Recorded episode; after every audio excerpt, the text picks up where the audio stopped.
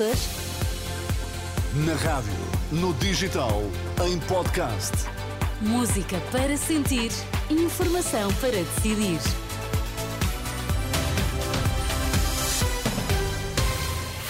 São as notícias das 5 na Renascença com Ana Fernandes. Para já os destaques. Olá, bom dia. Olá, bom dia. O líder parlamentar do PS acredita que haverá coligação entre o PSD e o Chega. Luís Montenegro nega. O presidente francês defende a nova lei da imigração. Um governo do PSD viabilizado pelo PS não vai acontecer, é a convicção de Eurico Brilhante Dias. Em entrevista ao programa Hora da Verdade da Renascença e do Jornal Público, o líder parlamentar do PS acredita que se o PSD ganhar as eleições legislativas, vai coligar-se com Chega. Se houver uma maioria à direita, o PSD vai fazer um acordo com o Chega.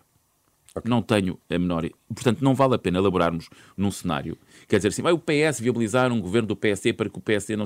Isso não vai acontecer. Se a direita tiver maioria, mesmo que o PS ganhe as eleições, não tenho a menor das dúvidas. O país terá um governo de direita com a extrema-direita.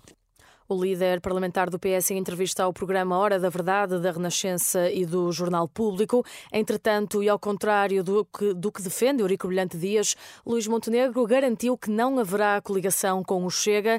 Em entrevista na última noite à CMTV, o líder do PSD revela que tem mantido contactos com o CDS e reafirma que não quer o apoio do partido de André Ventura. Não irei uh, liderar um governo na base de um apoio político uh, do Chega, seja apoio governativo, seja, uh, apoio parlamentar. Não vou também esconder dos portugueses que nós temos mantido contactos com a direção do CDS e que desses contactos sairá uma conclusão. Luís Montenegro em entrevista à CMTV. Há cada vez mais casais no desemprego. O mês passado eram 4.895, de acordo com o Instituto do Emprego e Formação Profissional. O número traduz-se num aumento de 3,7% em comparação com novembro do ano passado. Ainda segundo o relatório, no mês passado estavam registados quase 300 mil desempregados, sendo que cerca de 120 mil eram casados ou viviam em união de facto.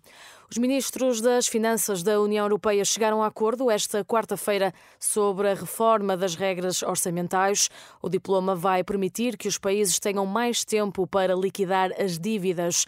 Segundo Paulo Sand, especialista em assuntos europeus, Portugal vai beneficiar com este acordo. Portugal naturalmente beneficia com esta com esta dimensão que não é tão exigente, que não, enfim, apesar de ter metas quantitativas, controle de endividamento em particular, permite investimentos e reformas que de outra forma poderiam ser impedidos. Portanto, eu acho que Portugal ganha com isso.